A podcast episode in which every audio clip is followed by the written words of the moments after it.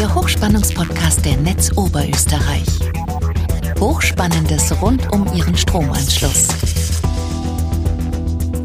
Herzlich willkommen bei einer neuen Ausgabe des Hochspannungspodcasts. Mein Name ist Wolfgang Denk, ich bin Pressesprecher bei der Netz Oberösterreich und ich spreche mit Experten über das Hochspannungsnetz und ihre Stromversorgung. Mein heutiger Gast ist wieder unser Betriebsleiter Andreas Appert.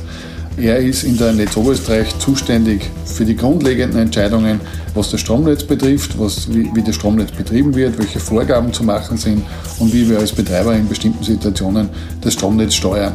Und das alles unter der Prämisse natürlich, dass die Versorgungssicherheit, also die zuverlässige und leistungsfähige Versorgung unserer Kunden mit elektrischem Strom sichergestellt ist. Ja, Andi, schön, dass du da bist und dass du wieder Zeit hast für uns heute. Ja, ich darf euch auch herzlich begrüßen. Danke.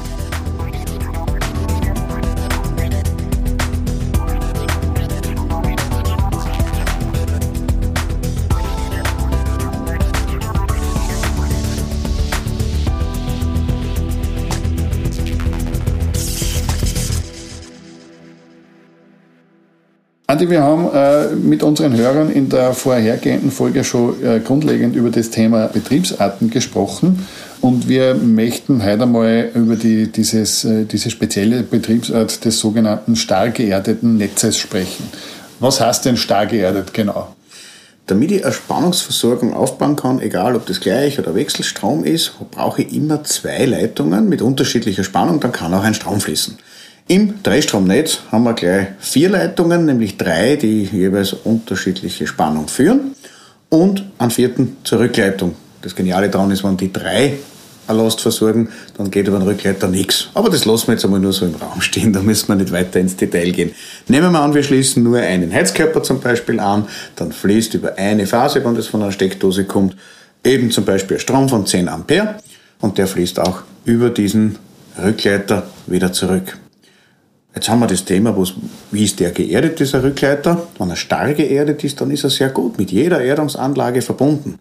Und Erdungsanlage bedeutet, dass im Erdreich, wer vielleicht ein Haus gebaut hat, kennt es, da werden also Erdungsleitungen verlegt, die werden dann mit Erde zugeschüttet, die Erde muss auch feucht sein, das wird im Fundament ja dann normal integriert, oft kriegt der Bauherr das gar nicht mit, weil das wird selbstverständlich gemacht, auch der befeuchtete Beton eines Fundamentes hat eine gewisse Leitfähigkeit und wenn der Erdleiter lang genug ist, dann kommt man in die Gegend von circa 10 Ohm oder auch deutlich darunter Erdübergangswiderstand. Wenn 10 Ohm jetzt kein Begriff ist, das macht nichts. Da gibt es für das stark geerdete äh, Netz diesen Fachbegriff NOSPE. Hilf uns nochmal ein bisschen weiter, was versteht sie oder was versteht man unter der, der NOSPE? Ich vermute mal, dass das kein Begriff aus der, aus der Flora und Fauna ist. Nein, NOSPE als Abkürzung steht für niederohmige Sternpunktserdung und ich darf gleich daran anknüpfen, da gibt es dann noch einen technischen Trick, wo man sagt, das machen wir nur kurzzeitig, dann stellen wir da noch ein K davor, dann es eben wirklich Knospe, kurzzeitige niederohmige Sternpunktserdung. Und das heißt ganz einfach, dass man so gering wie möglich an elektrischen Widerstand, also mit einem dicken elektrischen Draht, gut verschraubt alles, mit der Erdungsanlage verbunden sind und damit im Erdfehlerfall praktisch oder im Kurzschlussfall ein Teil des Fehlerstroms über die Rückleitung zurückgeht, also über diesen Neutralleiter und ein anderer Teil auch übers Erdreich. Es gibt aber elektrische Energieversorgungen, Beispiel Straßenbahn, das sind Schienen, die sind überall mit dem Erdreich verbunden, da geht dann ein erheblicher Anteil des Rückstroms, nämlich üblicherweise ein Drittel bis zur Hälfte, über das Erdreich zurück. Das Erdreich ist aufgrund des großen Volumens unvorstellbar gut leitend. Ähm, wir haben jetzt äh, schon in, in, der, in der Beschreibung der Betriebsarten gehört, Betriebsarten machen wir deswegen, weil es äh, ein Sicherheitsthema ist. Ähm, hat das stark geerdete Netz jetzt Vorteile für den Netzbetreiber? Der Vorteil des stark geerdeten Netzes ist das Erkennen von Fehlern. Nämlich sehr leichte Erkennen von Fehlern, weil die Rückleitung entsprechend große Ströme eben auch aufnimmt. Wenn ich jetzt mit Erde in Berührung komme, wird der Strom gleich so hoch, dadurch, dass das überall mit der Erdung gut verbunden ist. Und die üblichen Kurzschlussabschalteinrichtungen sorgen für eine sofortige Abschaltung, so schnell eben die Abschalteinrichtung es schafft. Und hier gibt es Grenzwerte zum Schutz von Leib und Leben, sodass man dann für diese kurze Zeit zwar eine Spannung abgreift, die dauerhaft gefährlich wäre, aber in der kurzen Zeit nicht gefährlich werden kann. Also deswegen spricht man eben auch von Schutzmaßnahmen. Und das ist ganz wichtig, dass die richtige Sicherung oder die richtige Auslösekennlinie bei einer elektronischen Sicherung Schutzgerät, sagt man bei uns dazu, äh, dann eingestellt ist, damit also die Spannung nicht trotzdem zu hoch wird, weil das ist die Höhe und die Dauer hängen für, unseren, für unsere Herzaktivität vor allem wesentlich zusammen. Mhm. Für einen laufenden Betrieb äh, hat das die, die, die Betriebsweise aber sicherlich Auswirkungen. Ja, es hat einen weiteren Vorteil, dass man in der Niederspannung, wenn es zum Beispiel zu einem Leiterbruch kommt, eben der Neutralleiter Verbindung verliert irgendwo, hat man trotzdem über die Erde die Rückleitung, weil sonst könnte es passieren, dass statt der 230 Volt auf einmal 400 Volt an der Steckdose ankommen, was Geräteschäden auslösen würde. Mhm. Hat das stark geerdete Netz Vorteile für den Netzbetreiber? Grundsätzlich ja, weil es in der Betriebsführung sehr einfach ist. Es kommt ein Leiter in Kontakt mit Erde, also der nicht geerdete Leiter, zusätzlich in Kontakt über einen Erdkurzschluss und es schaltet eine Sicherung automatisch ab, ein Schutzautomat oder ein Schutzgerät, wie wir es dann in den entsprechenden Spannungsebenen Mittel- und Hochspannung nennen, ab. Je höher die Spannung, umso kritischer ist es dann auch mit hohen äh, Fehlerströmen und äh, wenn also sehr häufig Erdschlüsse auftreten oder relativ häufig Erdschlüsse auftreten, gibt es jedes Mal eine Spannungseinsenkung für den Kunden im 110 kV-Netz und im Mittelspannungsnetz würde das bedeuten, dass es zu einer kurzen Unterbrechung kommt, weil wir dort eben keine Vermarschung von der Leitungsversorgung her gesehen haben, sondern sternförmig versorgen. Und dann wären die Kunden, die in dem Bereich des Fehlers hängen, von einer kurzen Unterbrechung betroffen, wo man dann wieder nachschaltet. Bleibt der Fehler bestehen, bleibt es ausgeschaltet natürlich. Ne? Gibt es da jetzt äh, für, konkret für, für einen Netzbetreiber auch Nachteile, wenn er äh, eine, eine starre Erdung betriebsweise wählt? Die hohen Fehlerströme, die eben Schäden auslösen können, sind definitiv als Nachteil zu sehen. Deswegen hat man sich in der Historie auch, wie im vorangegangenen Podcast diskutiert, auf die Suche nach Lösungen gemacht, um die Fehlerströme klein zu machen und eben gleich so klein, dass dann der Lichtbogenfehler sich gar nicht mehr hält. Allerdings geht es um einen Lichtbogenfehler in, an der Luft. Wenn ich bei einem Kabel einen Lichtbogenfehler habe über die Isolierung, brennt die Isolierung weg. Der Fehlerstrom wird wahrscheinlich sogar noch höher. Ne?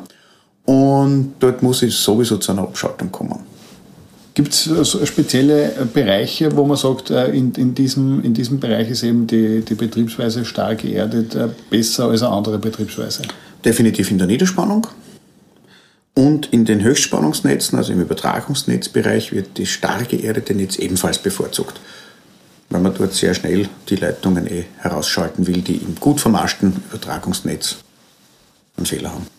Bei uns war es ja im, im, im Versorgungsgebiet der Netz Oberösterreich immer so, dass in den letzten Jahren bei äh, Hochspannungsprojekten auf der 110 kV-Ebene es immer die Diskussion gegeben hat, ja, die, die Leitung soll nicht als Freileitung ausgeführt werden, sondern eben als äh, Leitung mit Erdkabeln. Und dort ist immer wieder die, die, die, diese Diskussion entstanden, ja, da muss man dann das, die Betriebsweise umstellen und das ist schlecht fürs Gesamtnetz. Kannst du unsere äh, Zuhörer da jetzt ein bisschen mitnehmen, was es denn heißen würde, wenn man eben auf diesem Hochspannungsbereich über eine Änderung der Betriebsweise nachdenken würde? Dadurch, dass dann, wenn wir auf starre Erdung umstellen würden, die Fehlerströme so hoch sind, dass Lichtbögen nicht mehr selbsttätig erlöschen, müssten wir bei jedem Lichtbogenfehler, und das sind netzweit in unserem Gebiet ca. 300 pro Jahr, die Leitung, die betroffene Leitung kurzzeitig abschalten. Der hohe Fehlerstrom macht einmal einen Spannungseinbruch und die Leitungsabschaltung und Wiedernachschaltung ist ebenfalls in der Spannungsqualität bemerkbar. Es sind Schäden an der Fehlerstelle zu vermuten, das heißt, die Leitung ist dann nicht verfügbar, bis sie kontrolliert wird. Ein kleiner Fehlerstrom dagegen wird zu einer automatischen Löschung des Lichtbogen führen und der kleine Fehlerstrom wird an der Fehlerstelle keinen großen Schaden anrichten. Üblicherweise wird dann schon ein Trupp an die vermeintliche Stelle geschickt, die Leitung wird kontrolliert, aber im Normalfall bleiben da höchstens ein bisschen Erschwärzung an der Fehlerstelle äh, zurück. Das heißt, diese, diese Forderung nach dem, nach dem stark geerdeten Netz hat zwar, äh, oder würde zwar erheblichen, einen erheblichen Mehraufwand bedeuten, dass man das machen kann, es würde aber nicht eine, eine deutliche Verbesserung in der Versorgungssicherheit mit sich bringen. Weil, ich, so wie du gesagt hast, ich Das wäre eine Verschlechterung der Versorgungssicherheit. Ja, weil wir halt 300 Mal im Jahr, also so wie du erwähnt hast, ungefähr 300 Mal im Jahr, eine Abschaltung haben, ja, die jeder Kunde, äh, für die, die für jeden Kunden bemerkbar ist. Es ist ein Spannungseinbruch, der vielleicht im Licht sichtbar ist, der in einem Industrieprozess vor allem kritische Antriebe, Papierindustrie beispielsweise, ist sensibel darauf, könnte das zu einem Fehler führen. Manche Komponenten bis hin zu Heizungspumpen könnten ebenfalls eine Instabilität in der Spannung erkennen und aus irgendwelchen Sicherheitsgründen oder einfach Erkennungsgründen abschalten, muss man quittieren. Ein Molkereibetrieb zum Beispiel ist da auch sehr sensibel mit vielen Frequenzumrichtern und Antrieben. Und das könnte alles zu Störungen begrenzten Ausmaßes wohl äh, führen. Äh, wenn wir die Leitung automatisch wieder nachschalten, riskieren wir, dass durch die Höhe des Fehlerstroms möglicherweise doch auch ein Schaden an der Leitung besteht und in Folge die Leitung weiter beschädigt wird, wenn wir sie nicht sofort wieder zuschalten, sondern zuerst den Fehlerort inspizieren und erst dann wieder zuschalten, habe ich natürlich eine geringere Verfügbarkeit der Leitungen. Kannst du ganz kurz auf knackig zwei Punkte nur einmal die Vor- und Nachteile vom stark geerdeten Netz zusammenfassen? Stark geerdetes Netz bedeutet hohe Fehlerströme. Das ist ein Vorteil hinsichtlich Fehlerortung und entsprechender sicherer Abschaltung der fehlerbehafteten Stelle ist ein Nachteil wegen der Schadwirksamkeit der hohen Fehlerströme. Ich muss, ich muss auch die Leitung abschalten. Ne? Wenn der Fehlerstrom gering ist, könnte ich sie sogar mit Fehlerstrom weiter betreiben. Zieht sich hin bis hin zu Erdungsthemen, wo in der Umgebung der betroffenen Maste zum Beispiel an der Fehlerstelle hohe Ströme entsprechende Gefährdung bedeuten können. Deswegen muss ich sie auch schnell abschalten, was bei den niedrigen Strömen eben nicht erforderlich ist. Und das wäre letztlich schlecht für die Versorgungssicherheit unserer Kunden. Jede Leitung, die nicht verfügbar ist, ist eine Verschlechterung der Sicherheit. Und wenn zwei Leitungen ausfallen, könnte es schon sein, dass ein Teil des Netzes nicht mehr versorgt ist. Andi, danke für die Erklärungen zum stark geerdeten Netz und wir hören uns wieder, wenn wir über das gelöschte Netz sprechen. Gerne. Der Hochspannungspodcast ist der regelmäßige Podcast der Netz Oberösterreich zu interessanten Themen rund um das Hochspannungsnetz. Alle Folgen zum Nachhören finden Sie auf hochspannungspodcast.at. Nachlesen können Sie die Informationen aus diesem Podcast und noch viel mehr unter hochspannungsblog.at slash podcast. Verpassen Sie keine neue Folge. Folgen Sie uns und abonnieren Sie diesen Podcast. Sie finden uns bei Apple Podcasts, Spotify oder Google Podcasts und natürlich in der Podcast-App Ihrer Wahl. Hat Ihnen diese Folge gefallen? Haben Sie was dazugelernt? Lassen Sie es uns wissen und hinterlassen Sie uns eine Bewertung. Haben Sie Fragen? Wollen Sie Informationen zu bestimmten Themen? Nutzen Sie dazu das Online-Formular auf fragen.hochspannungspodcast.at. Danke fürs Zuhören. Bis zum nächsten Mal und bleiben Sie gesund.